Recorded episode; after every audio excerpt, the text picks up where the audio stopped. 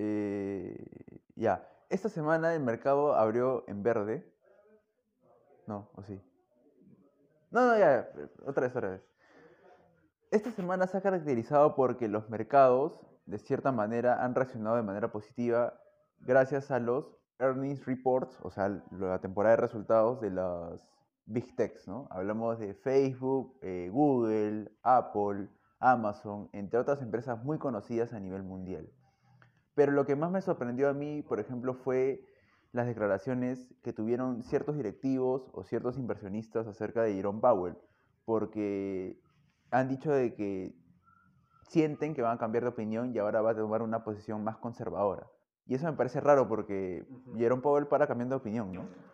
Bueno, no, no sé si para cambiando de opinión, pero la cambió drásticamente el año pasado, a fines del, año pasado. Ya sabemos, todo a lo largo de todo el año eh, del 2021 ha estado diciendo que la inflación es transitoria, ¿no?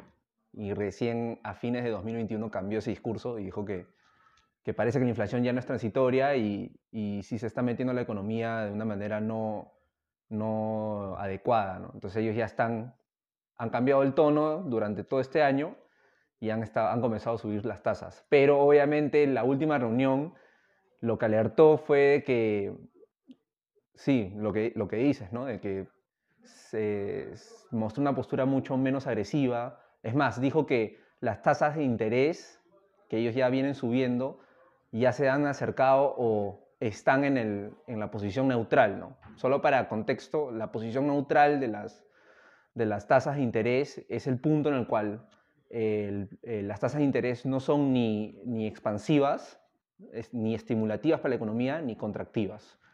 Eh, es decir, que han llegado a un punto que se sienten cómodos eh, en dónde está la tasa de interés. Claramente esto ha despertado muchas dudas Em, por parte de muchos economistas y analistas de que claramente no tiene, quizás Jerón Powell no tiene mucha noción de lo que está pasando, porque las tasas de interés todavía están, perdón, las tasas de inflación todavía están recontra altas, ¿no? Entonces, y peor aún que este se viene el reporte del IPC esta semana.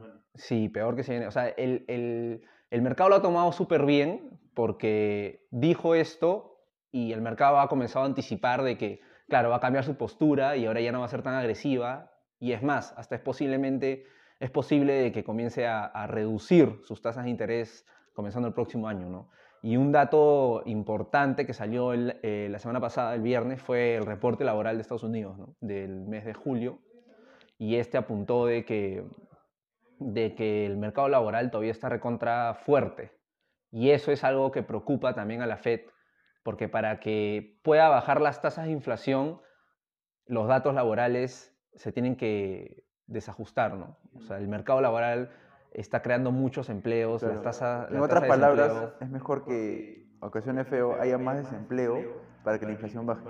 Correcto, o sea, por más cruel que suene, tiene que, tienen que subir el número de desempleados, por así decirlo, se tienen que crear menos empleos para que haya menos demanda en la economía y así ayuda a reducir los precios. Eh, y el hecho que ha salido este reporte, eh, que todavía está bastante fuerte el mercado laboral, el mercado debió haber actuado de manera eh, más preocupante, ¿no? Porque obviamente mientras más fuerte es el mercado laboral, la Fed y Jerome Powell tener que ser más agresivos, mm. lo cual se traduce a más volatilidad del mercado. Pero el mercado sorprendentemente no lo tomó tan, tan negativamente, ¿no? Porque si vimos el viernes, sí tuvo una, abrió la bolsa el viernes con una corrección eh, relativamente fuerte, pero de ahí este, se recuperó en un lapso de, de, 3 a 6 horas, ¿no? O sea, fue bastante increíble la recuperación y parece que ya tiene eh, bastantes compradores detrás este, este mercado, ¿no? Y también muestra que, que, quizás los fundamentales ahorita no están pesando tanto, sino más los niveles técnicos de la, de la bolsa. Ahora, ¿hay manera en que este, de repente si se sigue creando más empleos y sigue aumentando la inflación, ¿hay manera de solucionar eso? Como para que también la gente no se, no se vea afectada y también siga trabajando, siga aportando dinero.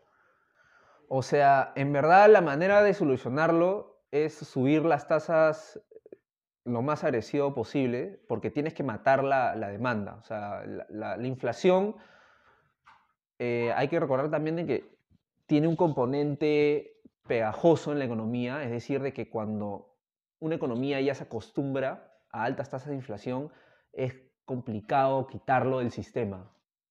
Entonces ahorita la FED está en un punto crucial porque tiene que subir sus tasas para poder quitar este, eh, quitar la inflación del sistema, ¿no? Antes de que se vuelva un problema más, eh, ¿cómo, decirlo? Un, problema más eh, apegado al sistema, ¿no? O sea, que no se esparza tanto por, por, los diversos sectores de, la, de, la, economía, ¿no? Entonces, por eso yo creo que sí debería actuar lo más agresivo posible y porque también si no lo hace, eso también exagera los riesgos de esta, inflación, ¿no? Mm. Porque si, si, sube las tasas no tan em, agresivamente, eh, la inflación puede seguir alta y el mercado laboral puede seguir sin, sin desajustarse, lo cual puede, puede crear este, este fenómeno de, esta inflación que, que, que, hemos estado em, cubriendo en las últimas semanas, ¿no? Y que es un riesgo sin, sin, sin lugar a duda alto, ¿no? Bueno, este, gracias por tu tiempo, Jesús. Eh, creo que nos ha servido mucho esa lección que nos has dado hoy día. Eh, así que recuerden a todos los oyentes de El Swing Financiero que nos pueden escuchar todos los martes a través de nuestras plataformas de Instagram, Facebook, Spotify y LinkedIn. Recuerden que si tienen alguna pregunta la pueden hacer en la última publicación que hacemos a través de nuestras redes sociales. Nos vemos el próximo martes. Chao.